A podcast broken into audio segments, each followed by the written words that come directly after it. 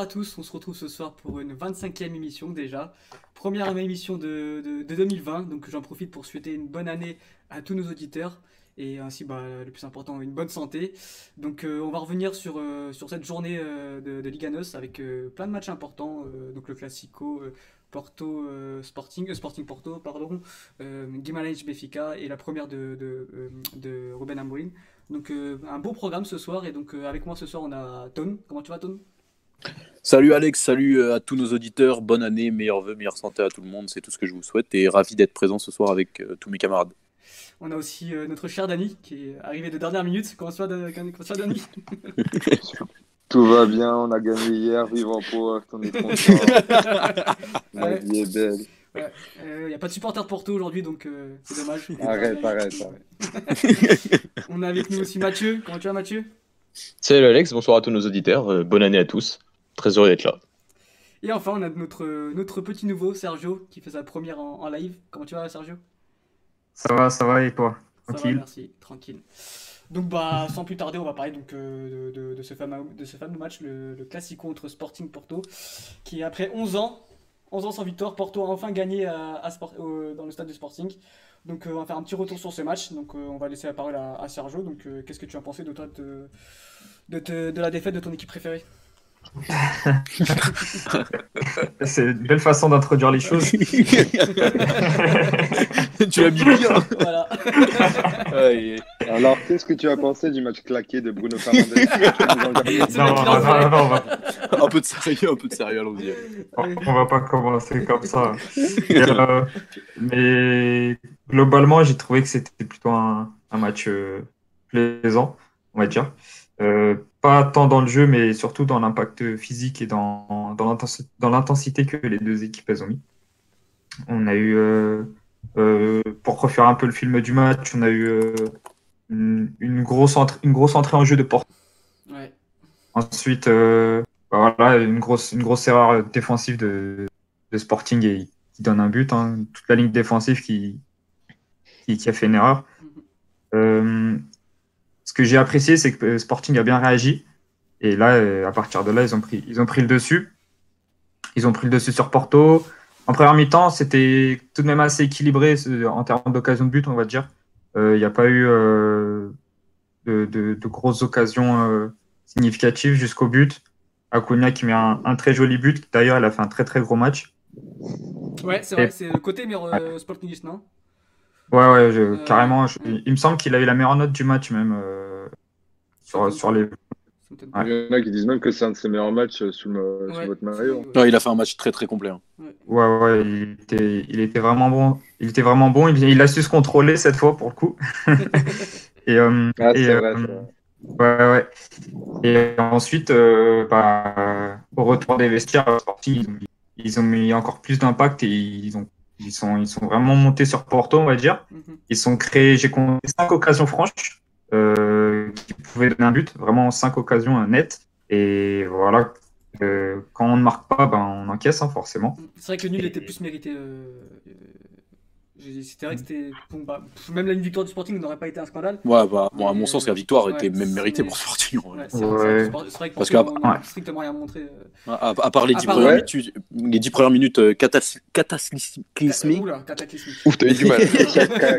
non, non, mais non, en vrai, le, terme est beaucoup trop compliqué pour moi, mais les 10 premières minutes de Sporting étaient absolument atroces. Et, euh, et, mais, c'est souvent le cas avec Sporting. plus honorable. Ouais, c'est souvent le cas avec Sporting qui, qui adore laisser euh, l'adversaire euh, prendre, prendre le contrôle du jeu au début, qui dort un petit peu. Et puis dès qu'ils se, dès qu'ils se prennent un but, euh, ils se réveillent. Ça a été le cas. Après, de là à dire que Sporting méritait clairement de gagner le match, à partir du moment où, où tu mets pas les occasions quand elles sont aussi nettes, il y a, y a tu manques de mérite aussi, en fait. donc, donc Porto, surtout bah. que Porto, après, après le 2-1, après le 2-1, euh, ils sont revenus dessus parce que, parce que les changements que, que notre coach a fait, on a perdu le fil, le, le match et, Excuse-moi de te couper, mais puis après, même euh, après le 2-1, forcément, l'équipe se découvre plus et l'équipe cherche Ouais. plus à égaliser. Et forcément, ça laisse des espaces, que les joueurs sont fatigués. Et surtout quand, quand Porto fait rentrer des joueurs comme, euh, qui avalent des espaces comme, euh, comme Diaz, qui a fait une- Ah une ouais, grosse qui a fait une grosse entrée, qui d'ailleurs on ne sait même pas pourquoi il n'était pas Ouais, ouais. titulaire, mais, euh, mais Ouais. oui, évidemment, après, une fois qu'ils mettent le 2-1 qui sort un peu de nulle part, forcément, c'est c'est plus du tout la même chose. quoi. Ouais, carrément. On parle aussi un peu de la fin, la fin de match, un peu aussi. euh, Enfin, j'ai l'impression que Sporting, enfin, il a fait rentrer des attaquants et le schéma tactique était un peu euh, du n'importe comment. Genre, euh, je j'ai pas compris du tout le schéma tactique à la fin de match. On avait Acuna en troisième Ouais, bah justement, Euh, bah ouais, c'est- ouais, je suis d'accord. ouais. Ouais, je suis d'accord. Bah justement, euh, bon, il n'y a, il a, il a pas eu de surprise sur la, sur la compo. C'était du classique, mais sur le coaching ensuite, il a complètement euh, déséquilibré l'équipe. Euh, Camacho qui remplace, il me semble, c'est Ristovski. Et Plata aussi qui rentre à la place de Doumbia, il me semble. en ils rentrent en même temps les, les deux. Ouais. Ouais, après, on, on Donc, se retrouve avec un Vieto en, en piston gauche. Enfin, j'ai pas compris du tout non plus. C'est vrai que j'ai pas compris. Ouais, c'était vraiment, c'était vra- c'était vraiment déséquilibré et la bataille du milieu était perdue et il y avait pas de lien entre la défense et l'attaque. Euh, et c'est là où Porto, euh, ils ont mis un petit coup de pression et ils se sont retrouvés avec euh, avec beaucoup d'espace pour jouer pour jouer. C'est pour ça qu'on a failli encaisser un troisième but. Et là, là le score était- aurait été un peu trop lourd, je pense euh, quand même sur ce match. ouais. Oui, c'est vrai que Maximanou en sauve euh, deux belles quand même à la fin. euh. Mm. Malgré Ouais. son erreur du début de match, du début de match il, se, il, se, il se rattrape quand même pas mal. Et puis, bah, faut parler un peu de Porto quand même, qui euh, gagne deux fois euh, à Lisboa. Ça faisait très longtemps que ça n'était pas arrivé, je crois, même si je sais pas si c'est déjà arrivé. Ils sont, gagnés, ils sont les gagnés à la là ils gagnent le Noël Valade. Donc, euh, C'était c'était pas mal, hein. grosse Ça leur ouais, conforte deux leur deuxième place, c'est vraiment Ouais. sympa. C'est ça. Et- Témoignage de. Et généralement, de- euh, c'est les matchs, sont des matchs importants qu'on qu'on Ouais. qu'on- qu'on gagne un championnat. Donc, euh, bon, après. Ouais, je suis. Si je peux, je intervenir. Bien sûr, Mathieu Je, je- je suis d'accord avec vous, bien sûr, ils gagnent lors de- les deux matchs euh, qui sont soi- soi-disant les deux matchs les plus difficiles parce qu'au final, c'est les déplacements à et face au Sporting. Mais franchement, quand, comme, comme ils ont joué hier, Ah je oui, vois pas comment ils peuvent gagner le titre. C'est, je comprends pas. Ils- ils- je, je trouve déjà qu'ils ils ont eu l'exemple de l'année dernière en disant que oui, ils avaient gagné le. Euh, je sais pas s'ils avaient gagné au, au Sporting. euh, non, il y a eu match nul au match euh, au Sporting. Mais l'année dernière, ils ont eu l'exemple d'une équipe qui a- qu'on a bien vu, même si elle avait 7 points d'avance, quand elle ne- n'arrivait pas à jouer au football, elle a quand même réussi à perdre le titre. Cette année, ils ont 4 points de retard et ils jouent toujours pas au football. Parce que la production offensive de Porto hier, c'est une catastrophe. C'est vraiment. C'est c'est- je suis désolé de- de- des mots un peu forts, mais il y a, en fait, il y a même pas d'analyse tactique sur le match de Porto hier, à part peut-être le fait d'avoir mis limite Marega qui en, en- au poste de d'ailier gauche. pour- mais et c'est ça, la, ça, reflète la frilosité déjà de la composition d'équipe de Sergio Conceição dès le début. C'est certes d'avoir mis Nakajima, qui est peut-être le joueur le plus technique de l'équipe, en tout cas en termes de créativité, mais c'est d'avoir mis Marega à la place de Luis Diaz pour bloquer ce couloir gauche, pour défendre en- au, au final, parce qu'on a vu souvent Marega défendre sur son côté, euh, défendre sur son côté. Donc au final, on a, on a remarqué déjà que, voilà, que Marega était là, là plus pour défendre que pour attaquer, même si le mec le premier but, ce premier but qui vient de nulle part, limite, voilà, t'as la ligne même de pas exprès. défense. Ouais. Voilà, t'as la ligne de défense et, et le gardien qui gère très mal la profondeur et ça, voilà, c'est un but qui arrive de nulle part. Le deuxième but arrive de nulle part aussi parce que voilà, ça vient, de- c'est un corner qui arrive sur un coup franc. qui- au final, combien c'est- ça- de coup franc C'est énorme, c'est énorme. Bah, j'allais y venir. Combien de buts? Euh, beaucoup, beaucoup. C'est-à-dire qu'on avait un côté avait un gauche avec Bolasier et Mariga ensemble. C'était euh, incroyable. C'est, football. Donc, euh, football, ouais. Donc, euh, donc voilà, donc je trouve que Porto vraiment a rien produit hier, Ouais. à part bien sûr après leur deuxième but, où là oui, il y a des espaces qui sont libérés, comme Tone l'a dit, et ils ont les deux occasions très importantes, euh, très très bien arrêtées par, par Maximian, euh, qui fait au final un bon match malgré son erreur du début de match. Euh, donc voilà, mais par rapport à la prestation de Porto, bah, j'ai vu quand même pas mal de fois sur Twitter hier des, supporters qui, oui, on a gagné, mais comment on peut être rassuré par une performance pareille? Parce qu'au final, c'est pas sur ces matchs-là que Porto a perdu des points, c'est quand ils sont à la Belenenses, c'est quand ils sont à la Maritimo, et dans ces matchs-là, euh, petits matchs à l'extérieur où ils vont devoir affronter des blocs bas, un peu comme matchs de Braga qu'on avait parlé il y a quelques semaines, et ben ça va être beaucoup plus difficile. Et, c'est des matchs-là que Benfica ne perd pas, et, et quand ne perd pas de points, et Porto perd des points. Et, et donc, ouais, je trouve que c'est que c'est pas du tout rassurant par rapport à, à leur production offensive. C'est que le contenu, Ouais, était, moi, je- le contenu était bien plus intéressant, euh, Nalouge. Du côté du Sporting, bien sûr. Non, non, mais je veux Oui. dire, le contenu pour Porto était largement plus prometteur de ce qu'ils ont fait à Benfica que, que, que de hier soir, ça c'est sûr. Bien sûr. Sur les- plus- Sur le premier quart d'heure, j'ai pensé que le match allait se tourner de la même manière d'ailleurs. Ouais. Mais, euh, mais après, après de là, à- euh, de là à dire que, le problème c'est que Porto, euh, c'est surtout euh, euh, Benfica qui ne perd pas de points sur ces matchs-là, en fait. Donc, c'est là où, ils prennent le large et c'est là où ils, prennent le pas sur Porto. Finalement, en termes de, niveau et de qualité de jeu, on n'a pas encore vu une équipe qui se démarque tant que ça. Ouais, c'est peut-être Donc, dû aussi au fait qu'on joue au football. C'est peut-être ça aussi. Ouais, mais Dani, on va y venir, mais sur le match face au Vitor de, de samedi dernier, Bah, tu fais loin, tu, en lo- fais loin d'être un très très bon match, mais c'est des, individu- individualités qui te sauvent.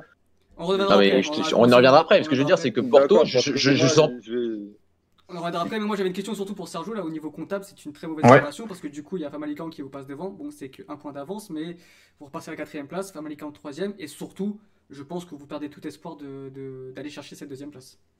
Ouais, alors tous les espoirs là, ils sont perdus. C'est, ce qu'on en parlait d'ailleurs dans Golasso Plus. Euh, Là, tous les espoirs euh, pour la deuxième place, ils sont, ils sont éliminés.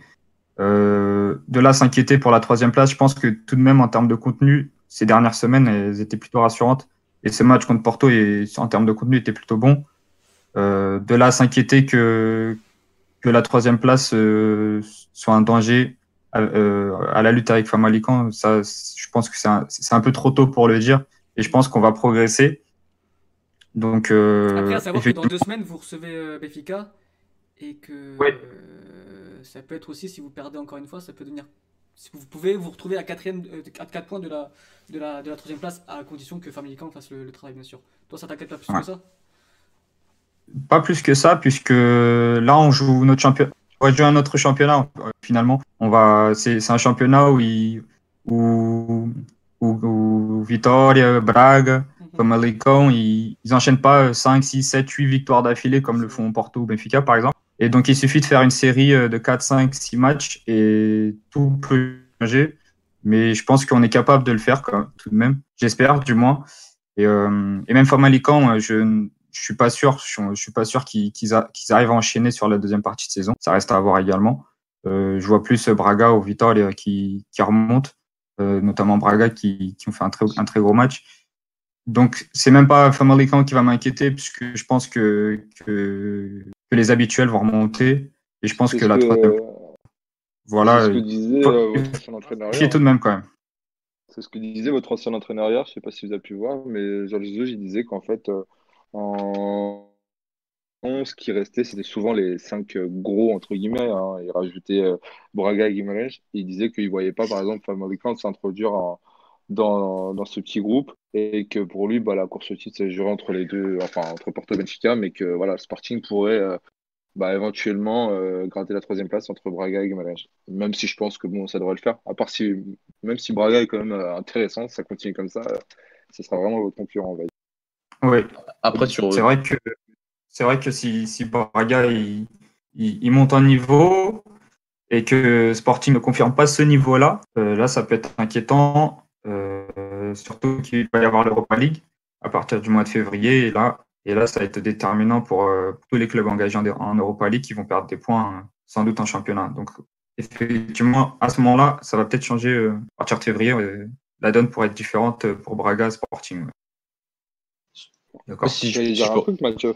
Ouais, j'allais dire un truc par rapport à Famalicão qui, certes, a gagné ce week-end, mais il sortait quand même d'une d'une série de 5 matchs sans victoire en championnat. Ouais, Donc vrai. voilà, c'est ok, ils ont gagné, mais on sent qu'ils sont, ils sont, ils sont moins sur cette forme qu'ils avaient eu en tout début de saison et qu'on sent que, que re- ça reste une très belle équipe, mais que ça reste aussi fragile pour, pour réussir une série et pour, euh, et pour réussir à, à jouer cette troisième place. Moi, j'aimerais revenir aussi sur le match du Sporting où il y a un, un point qui m'a, qui, en tout cas, si je suis supporter du Sporting, me, me rassurait un petit peu, c'est, c'est le fait que, que Vieto, même je pense qu'il a fait un bon, bon match qu'Acuna, mais il a fait un bon match au final. Il a réussi, je trouve, à, à être un peu le leader technique de cette équipe en absence, en tout cas en l'absence, en absence d'un rendement habituel de Bruno Fernandes. Je sais pas si on, veut en parler. Oui, en Voilà, il faut en revenir sur, sur Bruno Fernandes qui pour moi a fait un- malgré le match du Sporting qui est plutôt bon au final dans un grand match, mais ça a été quand même un match sans euh, le rendement habituel de Bruno Fernandes. Donc je sais pas, je serais peut-être un peu rassuré de se dire que que enfin le Sporting arrive à faire des bons matchs euh, sans, sans, son, sans, sans son totem depuis, depuis le début de saison, depuis, depuis la saison dernière. Je sais pas ce que vous en pensez les gars. Je suis d'accord avec toi et surtout, moi, ce que je voudrais dire, c'est euh, l'attitude de Bruno Fernandes. On a vu un garçon très, très, très, très énervé. Et euh, j'ai pas trouvé ça, comment dire, top, top pour un, pour un capitaine qui est censé mener son équipe vers le haut lors de ce genre de match-là. En Mais fait. c'est- Donc, je sais pas ce que vous, ce que vous pas, c'est pas la première fois non plus qu'il fait ça dans des gros matchs. Euh, Ouais, mais là, contre nous, il fait l'extrême. en tout cas. Je trouve vraiment Après, qu'il passait plus son temps à râler qu'à jouer. Et, et surtout quand il est mauvais comme ça sur ce match-là, c'est- plus flagrant en fait. Après, bien évidemment, ça reste un magnifique joueur. Bah, je pense que c'est aussi. Mais je trouve que- pense- qu'il a un peu gâché les, comment dire, le potentiel de son équipe hier et que il a fait plus de, comment dire, plus de choses négatives pour son équipe que de choses positives. euh, Ouais, fois, mais je fois, pense que c'est quelqu'un qui vit, qui vit le match, qui- enfin, qui vit vraiment le match, le moment. donc, je pense Ouais. que, oui, je pense qu'il vit qu'il marche aussi au niveau émo- émotionnel, pardon. Bah, du coup, il vit tellement le match qu'il arrive tellement pas à faire plus que ça doit le frustrer. Donc, je pense que c'est peut-être dû à ça aussi. Donc, euh, bon, ça peut arriver. Je pense que ça enlève C'était rien. un un super et- joueur.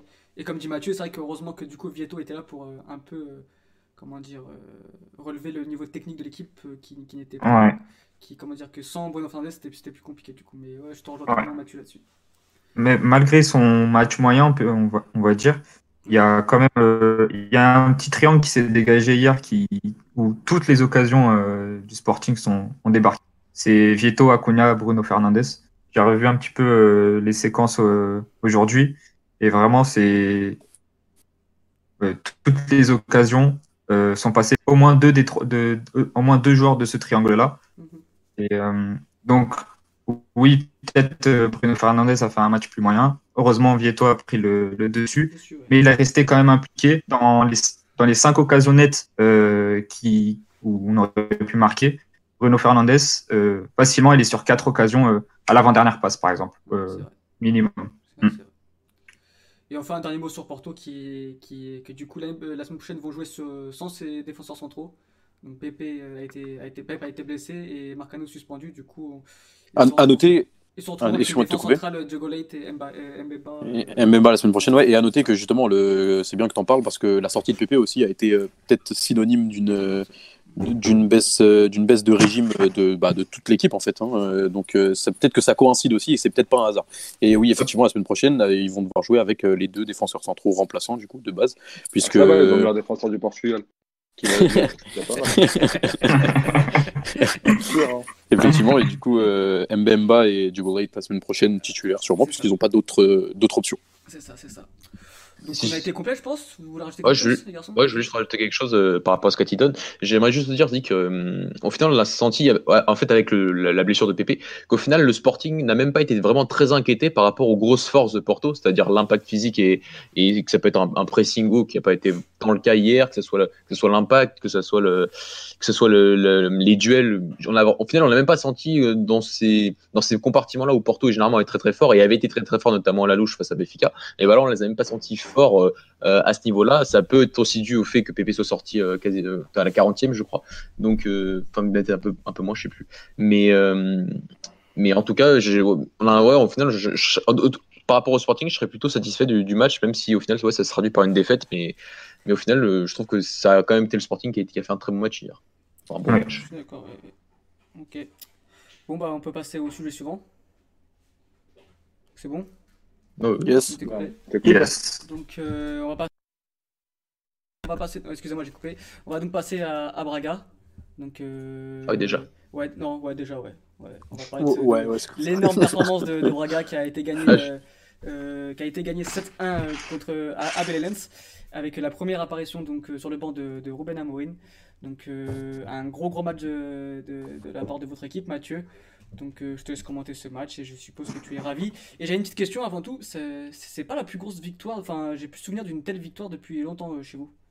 Alors, une victoire avec 6 buts d'écart, tu Ouais. en as deux euh, lors de la première saison d'Abel 2017-2018. Ouais. C'était des 6-0 deux fois face à Estoril en plus.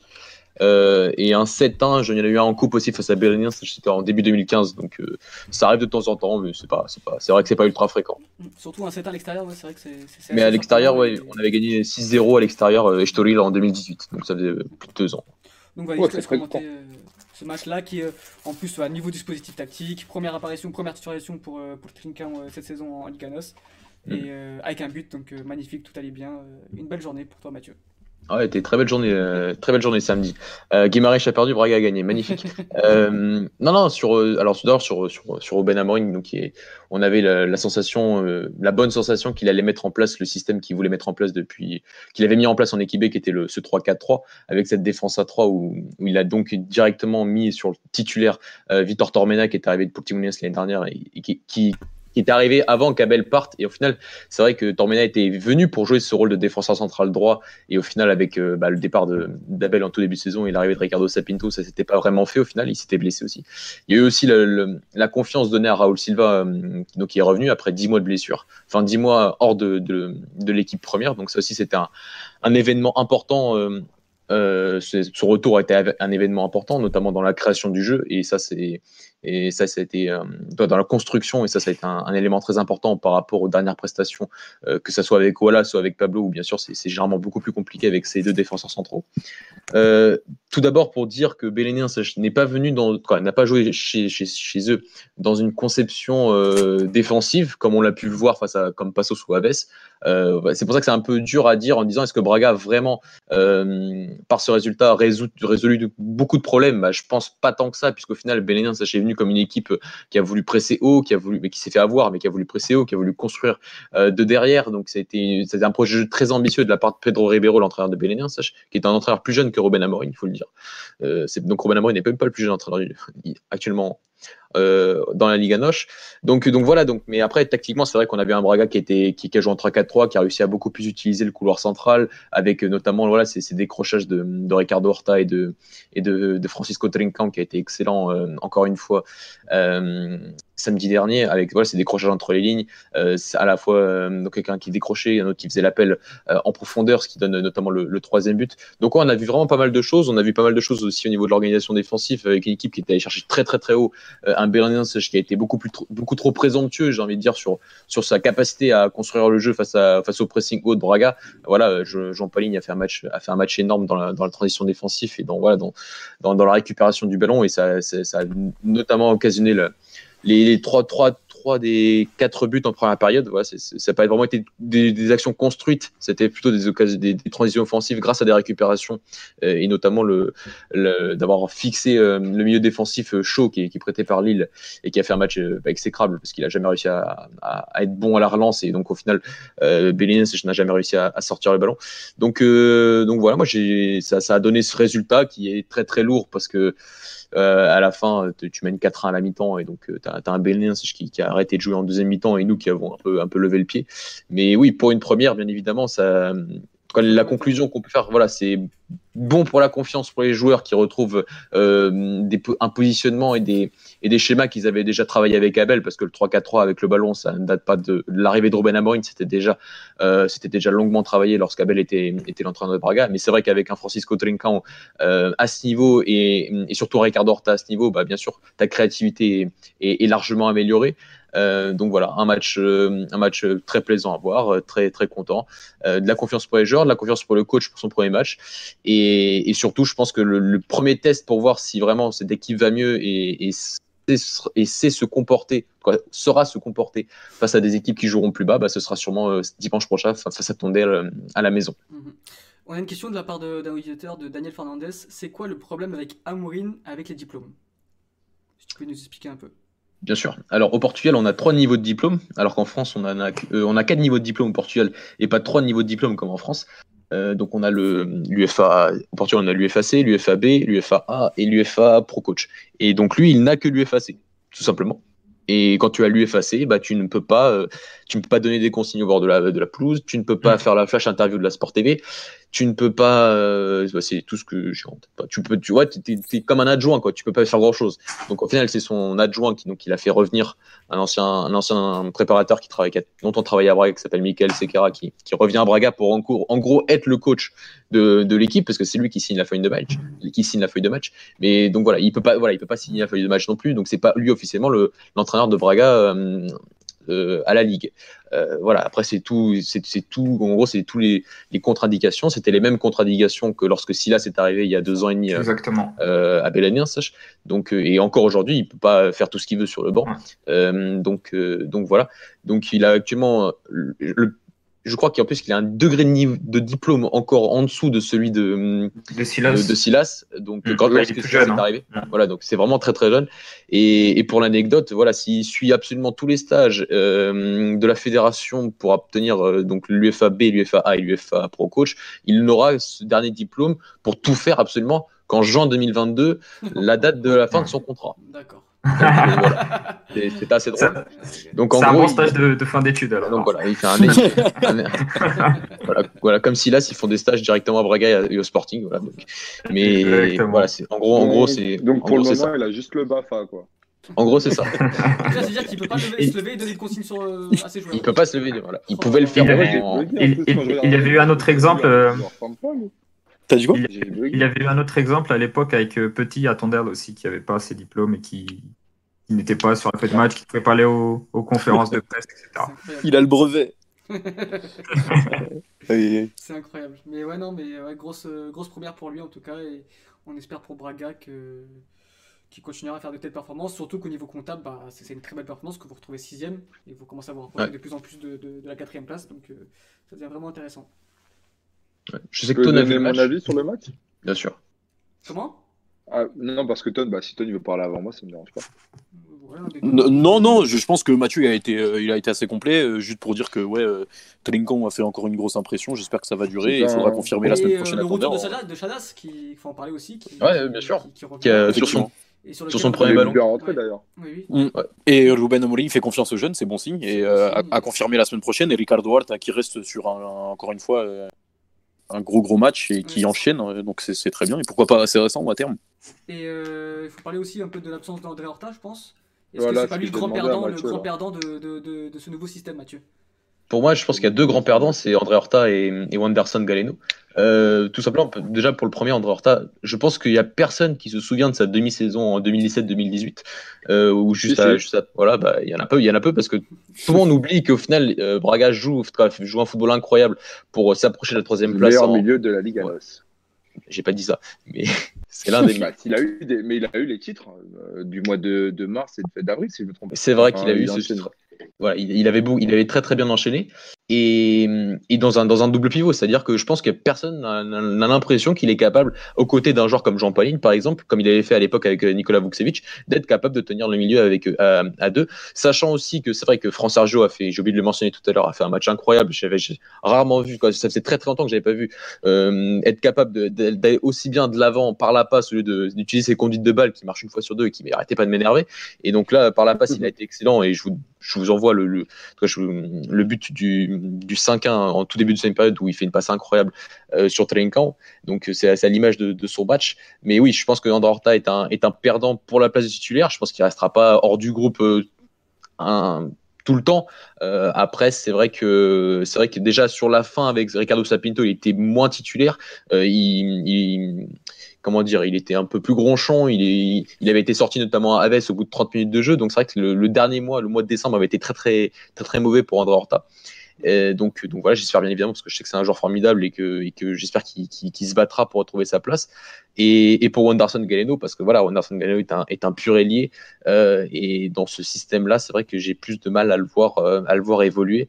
Euh, tu as du coup que- dans euh, Trincao et, Ricardo Horta qui rentrent beaucoup plus à l'intérieur du jeu. Voilà, c'est ça. pas la ligne du coup. ouais, c'est ça. Pas du tout. Voilà, les seuls, les seuls qui, qui, voilà, qui, qui, ont- qui, qui, qui, qui donnent de l'amplitude et de la largeur au groupe, c'est vraiment les, les pistons qui sont Nuno Sequeira et, et Ricardo Eshgaio. Et en plus, ce sont deux joueurs qui, sous Abel, n'ont fait que ça pendant presque deux ans. Donc au final, euh, ils, sont, ils sont totalement, euh, ils connaissent parfaitement les, métiers, les, les, les spécificités de ce positionnement un peu, un peu spécial. Et, et, et je- le seul poste où j'ai envie de, c'est peut-être piston droit. Et au final, je pense qu'il jamais il, il il bouge et je gagne par rapport au travail défensif et par rapport au positionnement. Donc, euh, je pense que ce, André Horta, euh, par, sa qualité et, son, et sa vision, est capable de, sera capable de, de récupérer, de, quoi, de se battre pour la concurrence. Mais par, par rapport à Galeno, je trouve que juste par rapport à son, son profil, bah, ça colle pas du tout avec ce que veut mettre Ruben Amorim. Et c'est vrai que je suis, j'attends de voir qu'est-ce qu'il va faire avec lui. Actuellement, il est blessé par contre. D'accord. Ok, bah t'as été complet comme d'habitude. Bah, Euh, Dany, Dany voulait dire quelque chose, non ouais, je crois que Nol, Dany voulait parler d'André Non, Horta. euh, moi c'était. Juste André Non, Horta. je voulais parler de Trinkan. Non, je voulais parler de Trinkan. Parce que j'ai l'impression qu'il était dans quasiment tous les buts. Même si, euh, voilà, Ouais. j'ai trouvé trop fort. Vraiment trop fort. ça, Par ça, m'avait vraiment impressionné. Et euh, je me disais même, ça fait combien de temps, alors, euh, les matchs de coupe, etc., qu'on met pas 7-1 à Emerling Genre, euh, ça doit remonter parce que c'est un stade quand même qui est compliqué. hein. Donc, euh, non, juste, ça m'a impressionné. J'espère que ça va continuer comme ça. Surtout pour vous. Juste contre nous, tant que vous ouvrez les fesses, c'est bon. C'est tout ce qu'on souhaite. C'est le juste bac par- et ça m'ira. Juste par rapport à Trinkan, c'est vrai qu'il était excellent avec le ballon et par rapport à ce qu'il est, ce qu'on le voit faire habituellement depuis qu'il est jeune, c'est voilà cette percussion, ce duel en un contre un, cette faculté à, à totalement euh, manger ses adversaires en un contre un. Le, le dribble qui sort euh, à la 65e, je crois, est absolument incroyable. Euh, Mais c'est plus voilà, sa, sa capacité à comprendre rapidement cette spécificité du poste de milieu offensif qui va vraiment être plus à l'intérieur, qui va être plus entre les lignes. Bah, Si on- surtout le jeu sans ballon qui. Voilà, c'est ça. Mais si on, si on- voilà, si, fou. si, si on prend son, donc le, le troisième but et le, et le cinquième but, ça vient de lui parce que voilà, il fait d'une déva- une déviation de, de pivot euh, en, une, en ouais. une touche, voilà, dans l'axe, les deux dans l'axe, qui sont, qui sont vraiment euh, preuve de sa compréhension de ce que, de ce que voulait euh, Ruben Amorim dans les phases de construction. Et donc, ouais, il est, il- pour, un, pour seulement 20 ans, il a, il a déjà atteint une maturité tactique assez, assez impressionnante, je trouve. Et surtout, euh, ce qu'il faut souligner, c'est que c'est son quatrième match de suite titulaire, non, Mathieu? Ouais, c'est son- c'était son premier en, En c'était son championnat. premier en Ouais, championnat, mais voilà, il avait été titulaire en. Mm. Voilà, il avait été titulaire en Coupe de la Ligue où il avait, où il avait fourni une passe décisive, titulaire en Coupe du Portugal face à, face à Benfica, et titulaire fa- face au Slovan Bratislava, dernier match d'Europa League où il avait marqué aussi son premier but et avait délivré une passe décisive. On va enchaîner, on va passer sur, euh, sur Benfica, du coup, qui a, qui a été gagné à, à Guimarães, une victoire étriquée 1-0 sur un but de, de Servi. Donc, euh, donc, euh, donc voilà, donc euh, on a avec nous bah, Tone et Dani qui vont commenter ce match. Yes. Euh, donc allez-y les gars sur cette euh, victoire, euh, encore une fois, de... Je vais laisser la parole à Dany pour introduire le sujet. non, à toi l'honneur de base. À moi été l'honneur Ok. Oui, c'est vrai, c'est vrai, c'est vrai. Euh, alors écoute, ça a été un match très compliqué. Euh, un match qui, euh, dans, les, dans les dispositifs et dans les, euh, comment dire, les, euh, les mouvements tactiques et, les, et la tactique en général, euh, m'a beaucoup rappelé celui contre Porto Narouche qui nous avait fait redescendre sur terre en première partie de saison. Euh, on a vu un Guimarães très solide, un Guimarães qui pressait haut, euh, qui voulait garder le ballon euh, le plus possible, ou du moins le récupérer le plus vite possible, du moins, et qui nous a mis en difficulté. Et la seule équipe qui nous avait mis en championnat, je veux dire, qui nous avait mis dans ce, dans ce, mal-là, si je puis dire, c'était c'était pourtant au début de saison. Donc Guimarães n'a pas démérité, et sur à peu près la seule vraie occasion de la première mi-temps, peut-être que j'en oublie, je suis pas sûr, on réussit à marquer et on arrive à rester solide. Euh, on a eu un Gabriel euh, en demi-teinte, euh, un Tarap au-dessus, encore une fois, qui a su. de te euh, couper, Tone, si je peux me permettre. Surtout, Vas-y. moi j'ai l'impression qu'en fait le, le but de Servi a fait énormément de bien à Benfica, que je les ai trouvés super endormis euh, jusqu'au but. Bien en sûr. fait, avec un Chiquinho transparent. Chiquinho, je le voyais Mm. pas du tout. Enfin, je, savais- je, je te jure que quand j'ai vu le touche à balle, j'ai dit ah merde, c'est vrai qu'il C'est dur dans ce genre de match.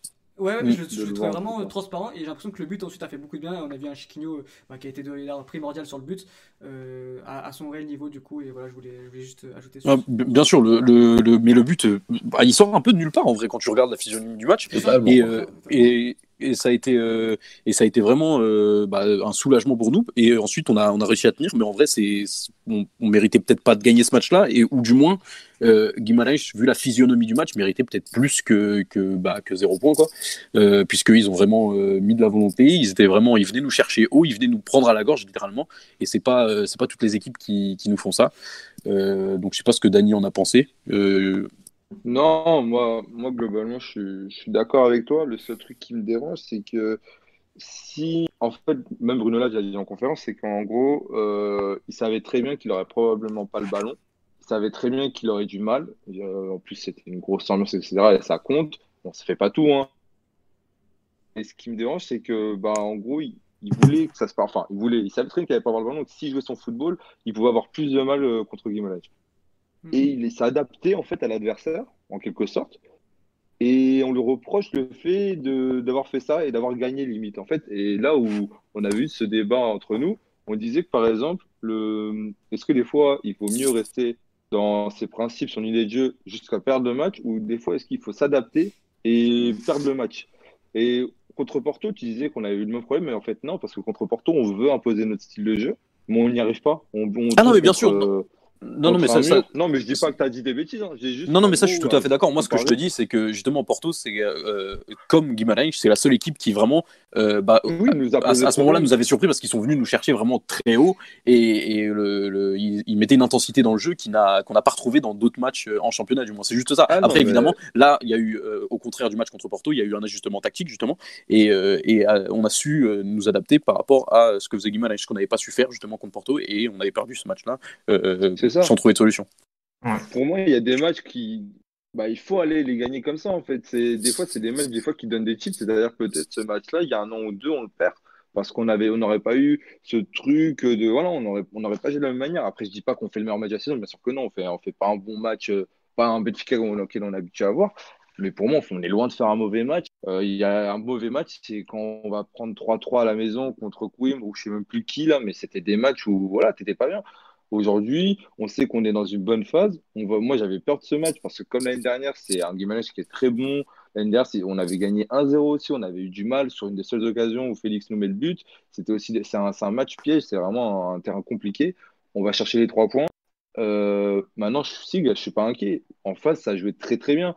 Euh, mention spéciale, par exemple, à Tapsoba qui est incroyable. Vraiment, je pense Ouais. qu'il a mis Vinicius dans sa poche, mais d'une force, mais c'était impressionnant. Mais après, c'est pas une Euh, surprise de Top Soma en vrai.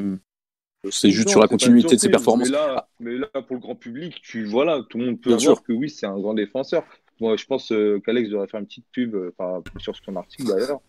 Quoi S'il écoute l'émission, euh, Ah oui. qu'Alex devrait faire une petite pub pour, pour ce là d'ailleurs par rapport à son article. Mais c'était, Ouais. ils, étaient, ils étaient très bons. Ils ont des joueurs en face qui Et puis sont même, très, euh, très bons.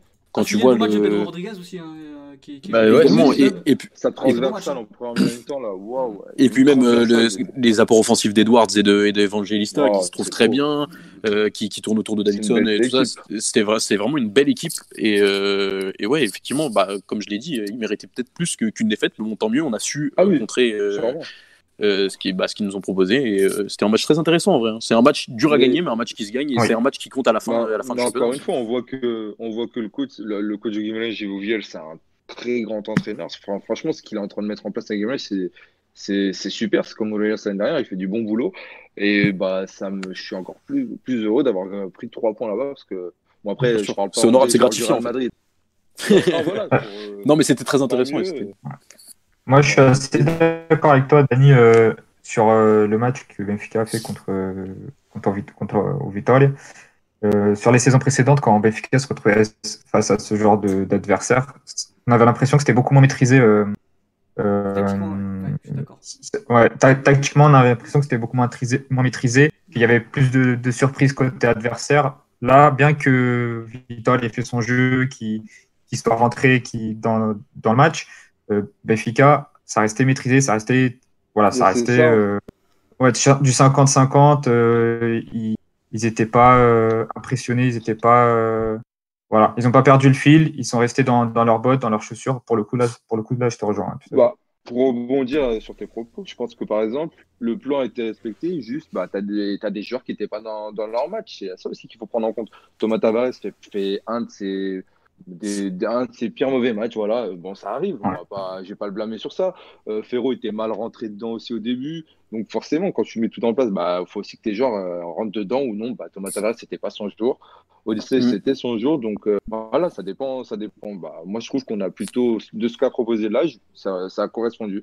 C'est comme bah, contre Leipzig, on a fait 2-2, mais au final, on gagne 2-0. Si on Bah, C'était un match le à vous bah, l'avez gagné. hein, simplement. voilà. Bien sûr. Et c'est aussi dans ce, c'est aussi dans ce type de match que tu vois l'importance d'un joueur comme euh, Tarap et même Gabriel, même si Gabriel a été moins bon que Tarap Oui. sur ce match-là, qui sont des joueurs qui, sous une, une grosse pression, arrivent quand même à tenir le ballon et qui techniquement ont la capacité de justement de, de retenir le ballon et de Et- de relancer vers l'avant et, euh, et voilà. Alors que alors que avec d'autres profils comme je pense notamment à Samaris ou Faïssa, on aurait plus vu des pétards vers l'avant et, euh, et on attend surtout, on attend que ça revienne quoi. surtout, je pense que tu vas être d'accord avec moi, si on a, je sais pas si je le dis bien ou pas, Weigel ou Rafa, dans, dans ce, dans ce match-là, dans les transitions, je pense que ça va très, très, très vite. Je pense que pour Ouais. repartir, ça, ça fait mal. Dans les transitions, ça peut, ça peut faire très, très mal. C'est vrai. C'est vrai. Donc, hâte de les voir, par contre, les deux dans l'équipe. Bah, justement, Mais on va rebondir un peu. spécial. Vas-y. Vas-y, vas-y, je te finir. Ouais, quand même, petite mention spéciale pour de Guimarães qui ont fait- vraiment fait un Un gros match, ouais, ouais, joli match. Et, et, et j'avais écouté le Golasso Plus euh, sur de Guimarães et effectivement, euh, Euh, c'est un, un coach qui, qui joue les yeux dans les yeux avec euh, n'importe quelle équipe. Donc, euh. Et ça, on l'a vu, on l'a vu en Ligue, Ouais. en, Ligue- en Ligue Europa et en, et en Ouais. championnat euh, face au gros. Ouais, effectivement. tout à fait. C'est une belle conclusion. Et du coup, allez écouter le Golasso Plus sur Guimarães si vous voulez plus de détails. Voilà. Et donc, ouais, Instant du, promo. du coup, un peu, bah, on aura Tarab qui sera su- suspendu lors du prochain match contre Aves, si je dis pas de bêtises. Et donc, on va en profiter pour parler donc, du coup, bah, peut-être la première apparition donc, de, de ce transfert qui a fait. euh, Attendez, mais non. quoi que si, tu veux rajouter un truc? Ah, je, Ah, je- mais je voulais un parler, truc parce que j'ai pas parlé d'image vitale. Ouais, Non, parce que je, je vais juste, je voulais, je voulais parler surtout du match vital parce que le Benfica, Ton et Denis en ont très bien parlé. Mais sur le match de Guimarães, je, je trouve déjà que par rapport à la composition d'équipe, le fait d'avoir mis Pedro Rodriguez, et je pense qu'il faut en parler de Pedro Rodriguez parce qu'il a vraiment fait un super match Très très et bon. que, et que, et que déjà c'est un profil totalement différent de Mikel Agou et que déjà dès les intentions dès le début de match c'était d'essayer de priver Benfica du, le- du ballon. Et ça je trouve que c'est c'est une preuve vraiment d'ambition de, d'Ivo Vieira et donc ça c'était vraiment très très bien. Après je trouve que c'est vrai que le Vitor regarde tous les grands dans les yeux mais ne gagne aucun match c'est-à-dire que ils ont, perdu, ils ont gagné ils ont perdu face au Sporting ils ont perdu face à Braga ils ont perdu face à Benfica ils ont perdu face à Porto Donc, tu voulais la placer, hein non je voulais pas la placer mais ce que je veux dire c'est que je trouve que Non, on mais a- c'est vrai. hein. Bien sûr, Non, vrai. Je, je comprends qu'on encense le Vital parce qu'ils ont essayé de regarder droit dans les yeux Béfica, qu'ils ont essayé de leur priver de ballon, qu'ils ont essayé de, de voilà d'essayer de construire et de jouer leur jeu, mais au final sur ces et, et le truc c'est qu'ils ont essayé de faire ça face à tout le monde et que face à aucun de ses adversaires ça n'a fonctionné. Donc c'est je trouve que voilà il y a eu une beaucoup de une sorte de pas, pas de hype mais il y a eu beaucoup de louanges mais je trouve qu'il n'y a pas eu assez de bémol par rapport à ça. C'est qu'au final sur ce match-là je trouve que bah, ils ont quasi ils- certes ils font un bon match mais citez-moi vraiment une vraie occasion à part l'arrêt réflexe d'Odysseas à la 67e. Je trouve qu'il a- voilà, voilà, je trouve qu'il y a très très peu d'occasions du Vitor. Voilà, il faut que, je, faut, que, faut que je le place parce que je fais un défi à chaque fois. Le nombre d'expected goals du Vitor sur ce match-là, il est il a 0,7. Celui de Benfica, il a, il a 0,6. Donc ça veut dire qu'il n'y a aucune des deux Oui. équipes qui méritait de mettre juste un but. 0-0, tout à fait. ouais. Voilà, Ouais, c'est ouf. Voilà, donc, donc voilà, donc je trouve que le voilà, Benfica a réussi à gagner ce match par sa qualité individuelle parce que sur le but, voilà, t'as le- comme l'a dit Alex, le contrôle de Chiquinho, il te fait 80% du but et, donc voilà, tu as la créativité de, de Pizzi et de Servi et tu marques ce but et tu as toujours un problème de gardien au Vitor, on en avait parlé dans le Golasso plus, bah il, s'est- il s'est encore révélé sur ce match-là parce que je trouve que Douglas se, se couche beaucoup trop tôt, beaucoup trop tard sur sur, Ah sur la frappe euh. Euh, il se rattrape Alors- sur un corner par contre. hein. Ouais, il s'est ça, il s'est rattrapé. Mais bon, c'est il- souvent il fait, il fait une boulette et un, un bon match, un peu comme l'image de Miguel Silva aussi. Et euh, donc voilà, je trouve que le Vitor, c'est que j'aime bien. Ok, c'est bien de de- d'essayer de, construire, d'essayer de jouer son jeu euh, et d'essayer de priver le ballon de, de Béfica. Ok, mais ça s'est pas du tout traduit dans la surface. Je trouve que Edwards au final devant a été très très très seul parce que l'avant-centre euh, Léo, Léo Bonatini, ah, Bonatini, qu'on a- voilà qu'on a qu'on a côtoyé quand il était à Estoril, euh, qui était un très très bon avant-centre, qui était parti à Wolverhampton depuis qu'il est revenu au Portugal. Il est absolument, c'est son frère, donc voilà, il est, il est vraiment très, très- il est vraiment très très mauvais. Et dans la surface, bah, t'avais personne. Donc au final, c'est, ça se reflète, c'est que t'as, c'est, c'est un peu, euh, ouais, je vais pas dire l'image de Braga, mais qui voilà, au final, c'est pendant quand tu joues avec ce 3, ce 4-3-3, mais qu'au final, bah t'as pas vraiment, il y a pas vraiment une solution dans la surface. Il y a un Bonatini qui a pas touché un ballon, qui a pas dû faire une frappe. Bah, je trouve que c'est compliqué et que c'est là, je trouve que c'est le point euh, d'amélioration de, de Vovira, c'est surtout dans les 30 derniers mètres et cette, et cette efficacité euh, dans les 30 derniers mètres euh, face, à, ce genre d'équipe qui, sont, qui sont bah, bah, Braga, Sporting, Benfica et Porto. Juste, juste pour euh, te répondre, juste sur une partie, vraiment une petite partie, c'est par rapport à Pedro Rodriguez. C'est un très bon, un très bon match de sa part. C'est un très bon joueur, mais par contre, faut pas être dans la hype ou en mode, euh, voilà, c'est pourquoi il est parti Benfica, parce que j'ai vu des petits commentaires. C'est sur ce genre de match, faisant le ballon, c'est très bien, mais par contre, quand c'est une équipe adverse qui a le ballon et qui Mhm. doit faire le taf défensivement, là, par contre, c'est un autre joueur. Donc, faut, faut voir tous les aspects du joueur. Donc, bon, c'était Ouais. juste pour euh, conclure sur ça. Et c'est pas le plus grand des professionnels, faut ajouter aussi. Ouais, aussi. donc voilà, on peut, on peut enfin euh, passer au sujet suivant. Donc euh, le transfert de ce mercato au Portugal, d'hiver du moins. Donc euh, l'arrivée de, de Weigl, pardon, à Benfica pour 20 millions d'euros. Donc, euh, donc voilà, la vraie question c'est qu'est-ce que peut apporter euh, à Benfica, que ce soit sur le terrain, que ce soit au niveau du marketing aussi, parce que ça, ça reste un excellent joueur. Euh, qui, était, qui a eu plein de louanges de la part de, de Pep Guardiola par exemple, qui, était, qui a été désiré par le PSG à un moment aussi. Donc euh, un Mm. gros joueur pour notre championnat, c'est ce qui est assez rare. Et ça fait énormément plaisir de voir une équipe euh, de la- portugaise de mettre autant d'argent sur, sur un tel joueur. Donc, euh, donc que peut apporter Weigl à, à Benfica? Les gars, je vous laisse répondre. Bah, Alors, commencer, Je- euh, cette fois, je, me permets juste de commencer brièvement et après je laisserai euh, Dany compléter. Alors, euh, tu as parlé de deux points, tu as parlé du point footballistique et du point marketing. Je vais commencer rapidement par ce qui nous intéresse le moins, le marketing, puisqu'on est là pour parler de foot. Moi aussi, Euh, j'ai trouvé d'en parler. Merci. Euh, alors déjà au niveau du marketing, c'est un très gros coup à mon sens. Euh, ça reste un joueur qui était, euh, qui était comment on dit, euh, bah, un joueur connu en Europe, un joueur qui était suivi par de très grands clubs. C'est qu'on arrive à attirer un tel joueur et un joueur d'un tel club aussi, c'est très important et je trouve que c'est très bien déjà. Donc ça c'était pour le côté marketing. Après j'ai pas plus de notions marketing, donc je sais pas ce qu'il pourra nous apporter. Je suppose qu'il va vendre des maillots et tout ça, mais ça c'est une autre question. Et pour ce qui est footballistique, qu'est-ce qu'il peut apporter? Bah écoute, suffit de voir ses caractéristiques. C'est un joueur qu'on connaît, c'est un joueur qui euh, dans les transitions offensives va très vite, c'est un très bon récupérateur, grosse vision de jeu, euh, de très bonne qualité de jeu long, très bonne qualité de jeu court. C'est un joueur qui va nous faire énormément de bien au milieu. Euh, quand on voit surtout euh, euh, des joueurs comme Florentino qui ont un peu, euh, sont un peu en méforme dernièrement. Euh, et c'est des joueurs qui, justement, quand on prend l'exemple du dernier match joué euh, samedi soir contre Guimarães, qui dans ce type de match-là aussi pourrait nous faire énormément de bien parce que c'est un joueur qui tient très bien le ballon euh, face à la pression et, du coup qui techniquement est quand même au-dessus de la moyenne. Donc à mon sens c'est vraiment un super coup à tous les niveaux, à voir s'il saura s'adapter. Je pense qu'il aura pas de problème et je pense qu'il aura sa première chance déjà la semaine prochaine, même si je le vois quand même pas être titulaire, pour être parfaitement honnête. Parce que je sens pas, enfin, j'aimerais bien, hein, mais je sens pas Bruno Lage lui lancer directement titulaire. Je pense qu'il rentrera en cours de match peut-être. Euh, moi je sens bien un- quelque chose comme euh, un Samaris, euh, Samaris Gabriel ou quelque chose comme ça, je saurais pas te dire, mais mais à voir. Ah, honnêtement, je vois mal Bruno Lage lui lancer directement titulaire. Alors j'aimerais bien, hein, encore une fois, Mm. mais, mais je sais pas pourquoi je, je vois pas. Après, peut-être que je me trompe, et on en reparlera lundi prochain, quoi qu'il en soit. Mais c'est comme ça que je le vois, et du coup, pour moi, c'est vraiment top, c'est vraiment un super coup de notre part. C'est ça, c'est clair. Dani, Dani, je te laisse compléter. Alors, euh, pour moi, déjà, niveau marketing, bah, c'est un gros coup, mais au niveau national. C'est-à-dire que pour moi, c'est très bien, euh, c'est dans, dans ce qu'on nous avait promis. Donc, on nous disait que voilà, s'il fallait un Benfica européen, bon, les résultats pour l'instant, c'est pas ça. Mais euh, ça va dans la chida politique. On- je pense que si on avait pu, on l'a- on l'aurait recruté l'été dernier, mais c'est une opportunité qu'ils ont eu maintenant. Donc, ça prouve que maintenant qu'ils ont un petit, une petite opportunité, ils y vont. Euh, ensuite, bah ouais, sportivement, comme l'a dit Lage, c'est un très bon joueur. C'est un joueur qui va arriver, on va pas attendre, je sais pas, 20 matchs pour voir ses qualités.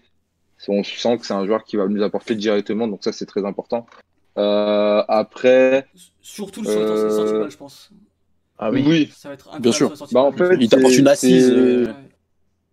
C'est- un exemple, joueur typiquement pour l'âge. Ouais, ouais. Ouais, mais ça, tu vois, ce que je veux dire, c'est ça aussi le problème. C'est qu'en fait, je pense que là, je veux faire un ménage dans l'effectif, dans le sens où il veut avoir un effectif, comme il dit, plus court, mais avec plus de concurrence. C'est-à-dire que là, on a fait un effectif large, mais en fait, on a l'impression de ne pas avoir de choix, parce qu'on s'est retrouvé avec Gabriel et Florentino blessés, et on s'est dit, mais qu'est-ce qu'on a sous la main? On s'est dit, on a fait ça, on a Tarab, bah Tarab était bon, mais fait ça, c'était une catastrophe. Enfin non, je mens, ils étaient plutôt bons dans ce qu'ils faisaient en championnat. Après, arrivé en Champions League, il a fait une boulette, ça lui a coûté sa place. Euh, Samaris, c'était pas dedans, donc en fait, tu dois, tu dois, tu dois. Non, mais il était blessé à ce moment-là, c'est ce que je Ah, ok, d'accord, ok. Il était blessé, euh, c'était à peur il était blessé. Donc en fait, tu te dis, bah voilà, donc là, mes joueurs qui n'ont pas un- forcément un, un très grand niveau au niveau international, pardon, euh, bah du coup, comment je fais? Et là, je pense que bah il va comment, je pense qu'on va faire un ménage. Ça, on va plus le voir. Euh, je pense que voilà, je pense pas que Florentino va partir, mais en tout cas, l'effectif va se réduire et euh, ça sera plus intéressant parce que ça a poussé à des joueurs comme Gabriel, Florentino, Weigel et euh, probablement Samaris à, avoir une concurrence beaucoup plus forte entre eux et à forcément euh, avoir plus faim aux entraînements. Donc c'est un- une bonne chose. Et moi, je, bah oui, je pense que moi, par contre, je, je pense qu'il peut être titulaire dès ce week-end à côté de Bruno. Guimaraes. Bien sûr. Je pense que ce type Non, de je joueur, pense ça, que- ça vient pas pour regarder les autres jouer. euh. Oui, Non, mais bien sûr, mais c'est pas la question. Ça, à terme, il sera Ah. clairement titulaire, je pense. Mais, Mais je te pense, oui, mais si tu le balances pas là, je pense que justement, tu le balances là parce qu'après le week-end d'après, t'as Sporting. C'est une bonne occasion. C'est peut-être le meilleur Ouais, c'est vrai moment que pour c'est aussi le meilleur moment pour le lancer, pour le mettre dedans et tout. Voilà. Je pense qu'on va voir Rafa rentrer en jeu et je pense qu'on, euh, s'il joue pas, euh, il, tapera aussi 30 minutes comme Rafa. Je pense que les deux vont jouer ce week-end euh, pour Ouais, gagner du rythme contre Sporting. Que Et après, que peut-être- c'est le match que- le plus important. là. peut-être qu'à terme, ça peut aussi entraîner un remaniement tactique. euh, quand on voit, par exemple, euh, euh, Chiquinho, qui est un très bon joueur, mais qui, sur certains moments, est plutôt est transparent et des fois est très bon. Peut-être que sur certains moments, on pourrait passer peut-être en 4-3-3 avec euh, toujours On Gabriel avait Tarap et parlé. Weigel. euh, p- pourquoi pas? C'est des choses qui, Mais- sont, qui sont possibles. En fonction des Ouais, matchs. mais on- d'après l'âge, Ouais. ouais, voilà, ça serait peut-être en fonction des matchs, mais sinon là, j'avais euh, très clairement dit que non, Ouais, que comptait pas qu'il Ouais, ça, il l'a dit. ça. Mhm. Mais euh, ouais, moi, moi c'est ce que je me suis dit aussi, hein, mais euh, pour le moment, apparemment, c'est pas trop dans ses projets. En cas, j'ai Donc, hâte de voir. tant mieux. Après, est-ce que vraiment Benfica a le, a le- comment dire, les joueurs pour jouer en 4-3-3 je, je suis pas sûr du tout. Ouais, je, Bah, je trouve- je- Je trouve qu'ils euh, ont pas le peut-être quand milieu même. Je suis pas sûr qu'un mec comme Pizzi Bah, peut, jouer sais dans un quoi 3-3. euh, Oui, c'est vrai. moi, un je ailier droit, pense, tu vois. moi, je pense juste qu'il nous, manque, il nous manque un ailier droit et un box-to-box comme Bruno Guimaraes. Et on-. Peut-être qu'après, on peut. Et peut-être, ouais, voir les latéraux, c'est oui, si Thomas Tavares est dans un bon jour, oui, sinon c'est compliqué. En c'est tout cas, dans le championnat portugais, tu peux. hein. C'est juste au niveau. euh, Oui, Ligue bien sûr, c'est juste qu'il y a la c'est Ligue Europa aussi. Qui est... ouais, c'est clair. Ouais. Ouais. Bah, justement, les, les gars, je voulais vous poser la question, vu que dans Golasso Plus, vous disiez que, que l'objectif principal pour Benfica, c'est le titre euh, avant tout. Euh, je pense euh, qu'avec ce recrutement, euh, je voudrais avoir votre avis euh, bah, s'il ne faudrait pas mettre les ambitions un petit peu plus hautes et sur euh, la victoire euh, en Europa League, vu que là, depuis tout à l'heure, on, on discute et on. Ouais, mais on- le, le, le truc, c'est que quand je mets mes Ouais. ambitions hautes pour aller en demi-finale de Ligue des Champions, on se fait sortir en poule. Non, c'est parce que t'es bête. non, j'avais dit que si Félix. Oui, bah, même si, il serait pas resté. S'il faisait un parcours. Non, mais oui. Mais c'était pour comparer avec le parcours de l'Ajax. À Oui, terme, bah, c'est- on faudra bien qu'on aboutisse à ça. Mhm. Un jour, bah, je suis Bah, désolé, mais quand j'écoute mon président me parler, au bout d'un moment, je veux que ça aboutisse en fait. Oui, je, veux, je veux que ça coïncide. Je dis pas que ça va arriver là, ni l'année prochaine, je pense pas. Bien sûr que j'ai dit ça dans l'euphorie, mais pff, pour un jour, Non, si on, on, vend ça. je veux ça un jour. Après, pour, Oui, revenir à, mais- pour revenir à la question de Sergio et pour revenir à ce qu'on disait dans le Golasso Plus, d'ailleurs, allez l'écouter. Euh, instant promo encore. Non, mais on- on- si on vise déjà le, le dernier carré de l'Europa League, ça sera déjà une claire réussite parce qu'en soi, même si on a des ambitions nettement plus grandes, visiblement, parce que ça commence seulement, euh, c'est que le début en fait. Donc, à la limite, plus euh, on verrait ce qu'on ferait euh, au niveau du mercato cet été aussi, et on verrait euh, comment on pourrait se, se projeter sur la saison prochaine. Mais là, en soi, c'est une espèce de transition, si je puis dire. Donc, euh, aller le plus loin possible, c'est clair. Après, si on la gagne pas, euh, tant qu'on fait une, une bonne grosse perf, qu'on qu'on se ridiculise pas dès le prochain match, euh, je pense que ça sera quand même une réussite. Encore une fois, le plus important cette année, c'est le championnat, euh, la coupe aussi, et après aller plus loin en Europa League. Je pense que l'année prochaine, si vraiment on continue à avoir des ambitions aussi grandes et, euh, et à, à faire d'aussi gros coups que ça, je sais pas si on en fera 10, hein, mais si on en fait peut-être 3 ou 4, là Non, on pourra mais- peut-être discuter et se dire, ok, là on peut clairement parler de- d'Europa League parce qu'on s'aligne clairement avec nos clubs concurrents, euh, de, qui des grands clubs d'autres grands, grands clubs européens, excusez-moi. Et à voir si Bono Guimaraes Mais- arrive dans, dans les semaines qui arrivent aussi. Ouais, C'est exactement. c'est ce que j'allais dire, et c'est là où tu vois que c'est intéressant, c'est que, et tu sais quoi, cette politique, on la tient peut-être depuis l'été dernier, où si on avait fait Silesen, on aurait peut-être déjà parlé comme ça. Parce que Ouais, c'est vrai. euh, C'est vrai. Vrai. Et puis même, quand, quand, tu, gars, tu regardes, déjà fait deux joueurs avec et- quand, quand tu regardes, on met, on met 17 millions sur, euh, sur euh, Vinicius, Vinicius. et 20 millions sur des Thomas. Même si c'est pas d'aussi grands joueurs et des joueurs aussi reconnus euh, que, que peuvent l'être Bah, bah, ou Célestin, ça reste des gros investissements pour nous et ça, ça montre quand même un changement de cap euh, qui est clair. Quoi. C'est Ouais. ça, c'est là où tu vois qu'en fait, le. Seychelles, que ça commence à. Le, au Seychelles, ça commence à être rentabilisé dans le sens où bah, là, on commence à avoir les fruits au niveau financier. C'est-à-dire que là, on peut se permettre de faire des transferts de ce genre. Avant, c'était des. On avait déjà fait des petites folies, Salvio, Jiménez, mais bon, on prenait 30% par là, 70 là-bas. C'était voilà, c'était plus compliqué. Là, si on arrive à le faire, mais encore une fois, si ça peut rassurer peut-être nos auditeurs qui sont pour Benfica ou même juste sympathisants du, des joueurs portugais, on va continuer à former parce que c'est comme ça qu'on en est arrivé là. On va pas s'arrêter parce qu'on a recruté Weigel. On va pas commencer à vendre tous nos cracks euh, sans qu'ils aient joué en A. Ça, on le faisait déjà avant. Euh, non, là, je pense que faut pas s'inquiéter. Florentino jouera ou non. Bon, c'est plus chiant pour Jetson parce que je pense qu'il risque de, de partir, mais c'est pas parce que il y a de la concurrence, c'est peut-être parce que des, enfin, si, mais parce qu'en fait, ça fait déjà un an et demi qu'il n'y arrive plus et c'est le joueur qui est le plus utilisé par l'âge en sortant du banc. Donc, c'est-à-dire qu'il n'y arrive pas. Donc, au bout d'un moment, si tu peux bah, avoir 40 millions dessus, actuellement, bah, je prends. Je prends, on sait que c'est un bon, c'est pas un mauvais joueur, mais si on veut des résultats, il, faut des, il nous faut des joueurs qui puissent apporter tout de suite aussi. Parce que là, en fait, il prend peut-être la place d'un autre. Derrière, ça pousse. Tu as des Thiago Dantas, tu as des Nuno Santos qui sont plutôt bons en B. Là, en B, c'est pareil, ça, continue à pousser. Donc, euh, il faut laisser un peu d'espace, je pense. Et si Jetson doit partir, bah, il partira. Et euh, pour parler un peu de Mercato, là, on va parler un peu du Sporting. Il y avait la rumeur d'Abour. Donc Sergio, je sais pas ce que, ce que tu en penses. Est-ce que, est-ce que tu penses que c'est véridique? Est-ce que si c'est oui, est-ce que ce serait une, une bonne Oh, l'interro surprise. Il avait pas Non, prévu sa mais- fiche là. Non, parce qu'il n'y a que Weigel qui fait ça. Véridique, je, véridique, je pense pas, mais ça serait un bon coup quand même. Bien sûr, ouais, ce serait, ça Euh, c'est un un, un- Bah, un joueur Surtout quand tu vois le match de Louis Philippe Anting, euh, genre, je pense qu'avec un, vrai- un vrai neuf, Ouais, ça ça, sera, ça sera upgrade, bien sûr. Même si Louis Philippe il dépanne, mais Oui, il dépanne, mais euh, dépanner, c'est passé. Exactement. Mm. euh, ça serait un bon coup, effectivement, euh, d'abord. Mais je pense pas que ce soit véridique. Ouais, C'est la question de Portugal, il faut se méfier, c'est clair. Par contre, j'ai une question, Sergio. J'ai une question, Ouais. Sergio. Je sais que t'es pas trop fin, enfin, je sais pas si t'es finance ou pas, mais je sais que c'est plus Jordan qui peut me sortir toutes les comptabilités des clubs. Mais vous, vous le prenez, vous le prenez intégralement le salaire de Ressé ou pas du tout? Ah non Ça, je- Ah non, non, Non, il, non, finance non. la moitié et Ah, oui, de reggaeton. Ah non, le PSG paye Non, mais le vraiment, PSG paye une ça m'intéressait. Non, non, non, le PSG je pense que ça serait insupportable, ouais. D'accord. Mais je peux pas te confirmer, mais je pense que ça serait insupportable que Sporting prenne le salaire. Non, non, mais je te de- confirme, je suis quasi sûr à Ouais, c'est- 80% que c'est le PSG prend. 80%. Parce que j'ai pas, j'ai pas envie de me, de me Je dire suis quasiment 100%. sûr à 20% que c'est pas de Il a dit il est quasi sûr à 80%. Mais oui, le PSG De toute, prend. de toute manière, il ferait mieux de le libérer au mercato. Et c'est- Ouais. il y a pas- Ouais, Euh. Je peux rajouter un truc, Alex, sur Weigel? Parce que juste sur, sur Weigel, euh, je trouve que vous n'avez pas assez. Pour moi, vraiment, le transfert de Weigel, c'est Benfica rentre clairement dans une autre dimension. Je sais pas si vous avez la même, sensa- la même sensation que moi, mais tu prends quand même un gars qui, donc généralement, personne ne prend d'allemand au Portugal, c'est impossible. Ouais. Euh, Ouais, prendre un gars. Alors, après, oui, c'est une opportunité, comme l'a dit Dani, très bien. C'est vrai que c'est une opportunité parce que voilà, ça fait un an et demi où, où il stagne un petit peu, où, où, voilà, euh, 20 millions d'euros pour un joueur qui était censé aller. Il y a, il y a un an et demi jouer à City ou au PSG. Voilà, c'est pas. Mm. Bien évidemment que c'est une opportunité et que euh, il y a un an et demi, Benfica, même pour 20 millions d'euros, ne l'aurait jamais eu. Mm. Mais je trouve que le, la- le faire venir un joueur comme ça, c'est vraiment déjà la traduction d'une capacité financière bah, qui, qui clairement s'améliore. Je crois que 50, oui. je, rep- voilà, je reprends les mots de votre, votre président adjoint. Je crois qu'il avait dit que voilà, Benfica aujourd'hui a une, a une Oui, il peut se permettre, oui, c'est ça. voilà, peut se permettre de faire des vrais investissements. Donc déjà, ça c'est une, une bonne chose. Là, je trouve que surtout pour Benfica, je trouve que il faut là, il y a- en fait, je pense qu'il faut qu'on mette notre degré d'exigence par rapport à, notamment par rapport au, au- au degré européen, beaucoup plus haut. C'est-à-dire que Ouais, voilà, sur, les deux, deux derniers mercatos, tu, tu dépenses 60 C'est vrai. millions d'euros. 60 millions d'euros, personne ouais, ne peut. C'est oui, énorme. mais non. mais- Ah, Je t'aurais ben, dit ça en août.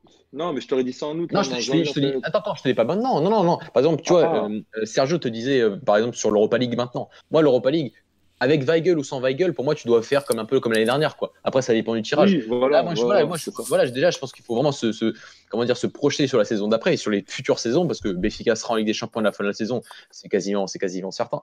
Euh, voilà, c'est vraiment se projeter sur, sur ce, sur, voilà, quand tu dépenses 60 millions d'euros aujourd'hui, bah, c'est pas pour gagner le titre. C'est pas juste pour gagner le championnat Ouais. du Portugal. Aujourd'hui, c'est vraiment pour essayer et d'essayer de voilà d'aller chercher une huitième de finale, les quarts de finale et pourquoi pas une quart de finale comme Porto l'année dernière en fonction du tirage, euh, mais euh, mais plutôt régulièrement et pas d'être pas cette Ah, année, mais ça n'a pas été, ça, ça- Mais ça a ça, pas c'est été du bien, ridicule. ça. Voilà, là. non, mais bien sûr. Mais voilà, c'est pas pour être l'année cette année, Benfica n'a pas été ridicule, mais les saisons précédentes, Benfica a été ridicule en Ligue des Champions. Et donc voilà, donc je pense qu'aujourd'hui, euh, il y a eu le discours du président Felipe Vieira qui, ça fait longtemps qu'il dit Benfica européen, Benfica européen. Bon là, vraiment, Mm. il, voilà, 60 millions d'euros, de- 60 millions d'euros d'investissement et peut-être plus avec l'arrivée peut-être de, de Bruno Guimaraes, bah, ça fait que au final, bah, le degré, le curseur aujourd'hui, bah, je pense qu'il faut qu'on soit plus exigeante. Il va falloir qu'on élève notre curseur parce que euh, aujourd'hui, 60 millions d'euros pour un club portugais, c'est énorme, vraiment énorme. Et juste un point aussi sur euh, attention à Porto. Parce que je trouve que Porto prend beaucoup de retard par rapport à Benfica. Ah oui, Je suis d'accord. énormément. Ah oui, non, mais moi, si devais parler, mais je pas qu'on pense que je ne suis pas objectif ou autre, mais moi, pour moi, je le disais déjà en début de saison, mais il y a déjà un gouffre. C'est-à-dire que là, actuellement, il n'y a que Fika perd euh, ce match non rouge parce que tactiquement, Conceição a bouffé l'âge, mais derrière, parce que Porto, mine de rien, il perd pas beaucoup de points. Mais nous, pour l'instant, on a perdu qu'un match. C'est-à-dire que pour l'instant, à part Porto, on fait un sans faute. Même si on a mal joué, etc., au niveau des points, on a perdu que trois points sur le reste. Le reste, Ah, mais- on a tout. Quand on parle de cours, on parle aussi de formation, de, de structure, de, j'ai l'impression que De politique sportive. Ah oui, oui, deux oui, fois oui, plus mais immense c'est un que, autre que monde. Porto, c'est un autre monde, oui, clairement. Mais, mais, mais tu le sais très bien, tu le sais très bien, Alex, mieux que personne. quoi. Si on, re- on regarde les jeunes, on Ah regarde même la Youth League. La- Porto, l'année dernière, va chercher la Youth League. Et c'est très, très bien. C'est, pour la génération, c'est très beau. Mais derrière, je veux dire, Benfica, chaque année, on a Youth League. Chaque année, on va loin. Chaque année, et, et que l'année dernière, si on- l'année dernière, si on va pas loin, c'est parce qu'en fait, il y a des joueurs qui montent en A. Elle est là, la différence. Et ces joueurs-là sont importants Mhm. dans la décision du titre. Je parle de Florentino. Enfin, bon, Jota, il a fait, il a servi des bouteilles d'eau. Mais pour le reste, quand même, je sais pas, ça se traduit. C'est-à-dire qu'on voit quelque chose. Et je pense qu'on est, c'est pas parce que c'est mon club, mais je pense qu'on devrait être un modèle à suivre au Portugal pour beaucoup de clubs. Et je pense que Braga, pour moi, c'est le club qui est en train de le faire, le, qui, qui essaye de le faire le plus et qui, pour moi, aboutira à des résultats très prochainement. En tout cas, sur les dix prochaines années, ça va arriver, mais parce que on n'a pas euh, des finances externes qui vont venir, donc voilà, du Qatar ou autre. On n'a pas des revenus télé in- incroyables comme l'Angleterre. Donc, faut, faut, faire autrement. Donc, pour moi, la- l'avenir vient par la formation, que ce soit sportivement, économiquement. Nous, on est sorti de, de- peut-être de la misère grâce à ça. Donc, je pense que je pense que ça, je pense que c'est la meilleure chose pour le football portugais. Clairement, ouais. Après, pour relativiser un peu la chose, Porto aussi de très beaux jeunes, comme tu dis, qui ont, qui ont gagné la, la- la Youth League et qui monteront sûrement l'année prochaine, en cas de changement d'entraîneur qui aura sûrement lieu. Il y a des Fabio Vira, des Vitor Ferreira, des Romero Bao, Fabio Silva, Diogo Leite. Mhm. Et tous ces jeunes-là peuvent apporter aussi une grosse plus-value à la fin, euh, à la fin et qui ensuite Ah oui. pourra aussi, grâce à ces joueurs-là, repartir sur des, Mais- plus saines. Oui, mais, mais voilà, nous, on a, enfin, pour comparer, je pense que même s'ils vendent beaucoup là, c'était pas sur 2-3 années, ils vont pas se faire des folies, ils vont pas vendre pour 120 et acheter Mhm. 80. Parce que nous, si on parle, si on va, on va dans ce sens-là, Oui. on a vendu pour Oui. je ne sais combien. Le problème, c'est que tu peux pas, euh, le football portugais, la réalité, c'est que tu peux pas faire ça c'est au bout d'un certain temps. C'est pour ça que je te dis qu'ils devraient vraiment s'intéresser à la formation. Bah, Benfica, dans- c'est mais- fait et- et depuis la 5-6 ans, avec les ventes de Cavaleiro, des Darcosta, Silva, Cancelo, mais Gomez. même- Voilà. oui, mais c'est sur le long terme, c'est-à-dire Oui, c'est sur le que long terme, exactement. C'est voilà. Mais pour moi, par exemple, Porto, ça, ça passe par là, mais ça passe aussi Mhm. par les équipes B. Pour moi, les équipes B, c'est tellement important. J'ai l'impression qu'on on leur donne pas assez d'importance. Hier, je voyais l'interview de Félix. Il disait que des matchs contre King, qui avait 41 ans, qu'il affrontait en équipe B, ça lui avait apporté tellement de. Non, mais c'est pas une blague, c'est vraiment, ça lui avait apporté tellement d'expérience que cette saison-là en B, ça lui avait fait un bien immense. Et j'ai l'impression que on prend ça comme un côté négatif, mais alors que le- la, la D2 portugaise, c'est très, très compétitif. Mhm. D'ailleurs, euh, pour rigoler, je vous disais regardez Ferenc Benfica, mais c'était vraiment un gros match. Un de nos joueurs, par exemple, comme Zvila, actuellement, il est en train de passer un cap parce qu'il enchaîne les matchs, il joue régulièrement et à des vrais joueurs. Bah, il, fait, voilà, il joue au foot vraiment. Et là, ça, ça se traduit par, par quelque chose. Morato, etc., ce sera la même chose. Et je pense que Porto a tout à gagner en faisant la même chose, pas en, en plaçant des joueurs venant d'agents externes, enfin, une misère. Et je pense que Braga, bah, en remontant, ça sera la même chose. Et Sporting, j'espère qu'ils vont remonter aussi parce que il- les, les, en une- qu'ils U23, remettent ils s'amusent. déjà. Ouais. Voilà, mais en, U20 en U23, ils s'amusent. Il faut leur mettre une équipe B. en- Voilà, pourquoi il l'avoir retiré Je trouve que c'est une mauvaise idée. Je pense que là, sur ça, BDC, il avait pourtant bien géré les choses. Parce euh, ils trois. en Détroit. C'est ça. Mm. Ouais, Oui, mais- oui. Braga, voilà, Braga cette année est en Détroit, euh, donc, avec l'équipe de Ruben Amorim qui l'a entraîné depuis, depuis septembre. Et au final, tu te rends compte que le, par exemple, le, le niveau compétitif est, très, est, est aussi très intense. Il y a, y a une moins de différence entre la D2 et la D3 qu'entre la D2 et la D1, par exemple. Donc, Oui, au bien final, le Sporting aurait clairement pu garder son équipe B et essayer de remonter, même si c'est très dur de remonter parce que voilà, il y a, y a une histoire de playoff et tout, c'est très très très dur. Mais, voilà, Braga a l'objectif de remonter dès cette année. euh, Braga? Vous avez Pardon? Dans votre groupe? Vous avez On a qui Vizère dans l'équipe? Non. On a là. qui est premier, qui est premier à 3 points, qui a fait match Voilà. Euh, Je pense qu'en Braga Vizère, là, t'inquiète pas que les petits Braga, ils doivent bien, bien Ah, charbonner. hein. bah, C'était le match du tout début de saison là-bas, c'était très très très. Donc, euh, Ah, c'est euh, intéressant. hein. Voilà, donc je trouve que même si, bien sûr que compétitivement, ça va être un petit peu moins fort, bien évidemment, parce que c'est une, il y a une division d'é- d'écart, mais pour les jeunes de 17, même tu peux lancer plus de, de jeunes de, plus jeunes, c'est-à-dire Braga cette année a lancé des Bruno Rodriguez, des Eduardo Chourleux qui sont, qui, ont, qui sont des 2001 et qui sont de 18 ans, et je pense que si on aurait été encore en D2, on les aurait pas lancés parce que je pense qu'on aurait, on aurait pensé qu'ils étaient trop jeunes. Donc voilà, donc c'est, je pense que le Sporting a fait une très grosse erreur, mais on avait déjà parlé sur, sur le fait d'avoir enlevé l'équipe B, et même s'ils la remettent l'année prochaine, bah, c'est-à-dire qu'ils logiquement, ils, feront, ils, seront, ils seront en Détroit. Et après, bah, en Détroit, c'est-à-dire que tu auras quand même déjà perdu deux saisons Mhm. pour essayer Ouais. possiblement de la faire remonter. Donc, donc voilà, Braga va essayer de la faire cette saison, mais ça va être très difficile parce qu'il y a aussi d'autres équipes comme Wiesel, comme l'a dit Dani, qui sont, qui sont aussi très compétitives et, et qui ont des joueurs beaucoup plus d'expérience. Et la montée est compliquée. hein. Oui, très, très d'accord, compliqué. ouais. Mm. Super compliqué. On va passer au, suite au sujet suivant, donc euh, le Portugais du week-end. Je pense qu'on va être tous euh, unanimes là-dessus. hein, donc, euh, Ouais, Renato Sanchez. table, hein, ouais, enfin, C'est la, euh, première fois. ouais. Vas-y, Ton. Euh, C'était Mathieu qui est en train de parler, il me Ah, semble. c'est Mathieu, mais, euh, Non, je- non, je, je- vas-y. là, je voulais dire que c'était la première fois qu'on va le nommer mais meilleur joueur du C'est vrai, c'est vrai, c'est vrai. C'est vrai. euh, bah, voilà, Cristiano Ronaldo. C'est vrai. Qui, qui- voilà, tout simplement. surprise. Donc, euh, surprise, mais ouais, non, bah, triplé, triplé aujourd'hui avec sa nouvelle coupe de cheveux. Donc, euh, donc voilà, donc euh, un grand Ronaldo, triplé. Des cheveux. Donc euh, quoi dire de plus hein, Il commence l'année euh, 2020 sur des chapeaux de roue. Bah, euh, quand même, un- de base, avant, avant ce match-là, cet après-midi, on était tous d'accord pour dire Ricardo Horta. Donc, C'est euh, ça, quand même, il faut une souligner. quand oui. même, quand même le mentionner. C'était, ça aurait pu être une mention spéciale aussi. Qui a fait un énorme match euh, et qui, c'est pas son premier coup d'essai d'ailleurs, cette saison. Euh, samedi soir contre Bournemouth. Donc, euh, ouais, avant ce match Ouais, mais CR7, bon, Ricardo Horta, c'est assez régulier. C'est assez, voilà. Ronaldo, c'est un petit jeune qui commence à se développer avec lui. Voilà, du week-end, c'est tout. C'est un triplé, c'est bien. C'est son premier en Serie A. C'est pas, pour- c'est pas tout le. c'est pas Et surtout, bah, en un an et demi, il a marqué contre toutes les équipes de la Serie A. Ouais. C'est c'est fort. Donc, euh, Bon, après, censé pas être en mal. déclin, donc euh, voilà. Donc. Arrête avec ça. Arrête avec ça. Triplé aujourd'hui, je, je suis- je suis content. Ouais, non, c'était. ah oui, on le sent. Ouais, il est, il est heureux là. Hein. Il est heureux. Il me fera même que je fais bientôt. Mais d'a- mais d'ailleurs, mais juste, Pas tout de suite. Hein. T'en Tout as de pas suite. Faut attendre non, un peu. voilà, donc Portugais du week-end, Ronaldo. Donc on espère qu'il va continuer sur, euh, sur cette lancée et qu'il nous fasse un, qu'il nous fasse un, un gros mois de mars et que mais, on mais gagne pour toi, il, il n'est. Pour toi, il est absolument pas sur le déclin? Oh non, lance pas, Non, lance pas, lance pas. On fera une, un golasso plus spécial. Bon, ouais, Un joueur de, ce- Ouais. un joueur de ce calibre ne peut pas être sur le déclin. Après, ça dépend comment la définition du déclin en fait, mais. Vous m'entendez Ouais, ouais, on Oui, t'entend. oui, on t'entend. J'allais dire, j'allais éteindre le micro et laisser parler tout seul, mais non, c'est pas grave. Non, non, on fera peut-être une émission là-dessus euh, bah, en fin de saison. on a déjà fait une émission. Oui, on a déjà fait, en on a déjà parlé. On en fera une deuxième, c'est toi qui fais des vues. On fera le bilan la fin Bah de saison. Le bilan à la On fin fera un de bilan saison. la fin de saison, bien sûr. C'est pas Ricardo Horta qui fait des vues, on va pas se mentir. hein. Eh, J'ai jamais dit ça. Moi, j'ai rigole. Non, non, À la c'est base, vrai c'est pour les. Non, tu rigoles pas, c'est la vérité. Non, j'aurais nommé Tringa. Ah ouais, ouais, Telka, c'est vrai qu'il était énorme. Tringan aussi, gros match, effectivement, ça aurait pu. Voilà. On est bon pour ce soir Elle est bien. hein. Elle est bien. Voilà. Donc, euh, des mentions spéciales Ah, vas-y, Euh, c'est pas- Vas-y, Commence par. Euh, non, on commence par Mathieu, Ouais, celui qui l'a créé. donc. Mathieu, Mathieu, Mathieu. Ouais. C'est moi qui l'ai créé. Ouais, euh, euh, mention spéciale pour Uros Rasic. Je sais Hein pas si vous avez vu le, le Ur- Uros Rasic, qui a le, voilà, le troisième but de Famalicão hier.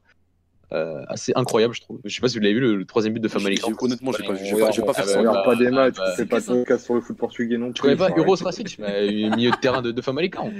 Ah oui, le... ah oui, oui, oui, il est très bon lui. Ah oui, c'est un bon joueur. Ah Ouais, oui, il on dirait s'appelle Matic. C'est pas le numéro 47 Ouais, un Ah peu. non, non, non, non, non, Il a- ouais, voilà. j'aime beaucoup. ouais, avec, ouais, ce- ouais. avec ce magnifique numéro 69. Ouais, ouais, c'est ça. Euh, voilà, qui, il a mis un but absolument formidable hier. Donc, C'est. J'irai regarder, le match juste après. voilà. D'ailleurs, il a sauté Gouga. Ouais. Non, non, il est très bon joueur. Pas très besoin non plus, donc, Non, non, non, ouais, c'est ouais, mais- Non, non, c'est vrai que c'est un très très bon joueur. Donc, euh, belle, belle mention spéciale. euh. Vas-y, Dani. Euh, non, non, nous, la cherche, là, je suis, en- galère un peu. Mais là, Sergio, ça va lui mettre la pression. Moi aussi, j'en ai pas trop là. Et, euh, je dirais, si je vais, je vais, enfin, c'est un- c'est le joueur qui m'a un peu, un peu surpris euh, lors du Classico, c'est Nakajima. Je l'attendais pas euh, euh, à ce niveau-là, donc euh, voilà, une, petite- une toute petite mention, on va dire. Ton Euh, alors j'en avais une. euh, bah, mention spéciale à l'énorme match de Tapsoba déjà, parce que même si euh, on est habitué, c'est, il faudrait quand même le, le remarquer, euh, parce que là c'est contre un grand club et c'est pas pour autant qu'il baisse de régime. Et euh, j'en avais une autre, mais je l'ai oubliée, donc euh, je vais pas te mentir. Ah si, mention spéciale euh, à Jordan euh, et son joueur préféré, meilleur que Tarab, de Vendel, qui a fait un match euh, pas, ouf du Ah. tout, euh, pas ouf du tout contre Porto. Et euh, parce que pour que nos auditeurs sachent, il est important de savoir que Jordan, notre chroniqueur, euh, estime que Vendel est en ce moment même meilleur que Tarab, ce qui est inadmissible à mon sens. Mais bon, euh, on respecte tous les avis, n'est-ce pas? Donc euh, voilà. Il faut respecter tous les avis. Exactement, c'est important. C'est c'est la démocratie, n'est-ce pas? Petite mention spéciale d'ailleurs à Jordan, qui à chaque défaite du Sporting n'est pas là. Donc, euh, encore une fois, ça l'a prouvé. Et du coup, Et il voilà. n'est jamais là. Et du coup, à j'espère cause de qu'il se fera fourrer euh, dans, les, dans, les, dans les favelas du Brésil. Merci, merci Alex, voilà, la gênante. Battaglia Doumbia. non, non, mais c'est vrai que dès qu'il perd, il est pas là. C'est vrai que c'est c'est assez chelou. C'est fou. C'est fou, c'est vrai que c'est. Moi, moi, je prends Mais 4 non, jours, ça va c'est efficace, je suis là.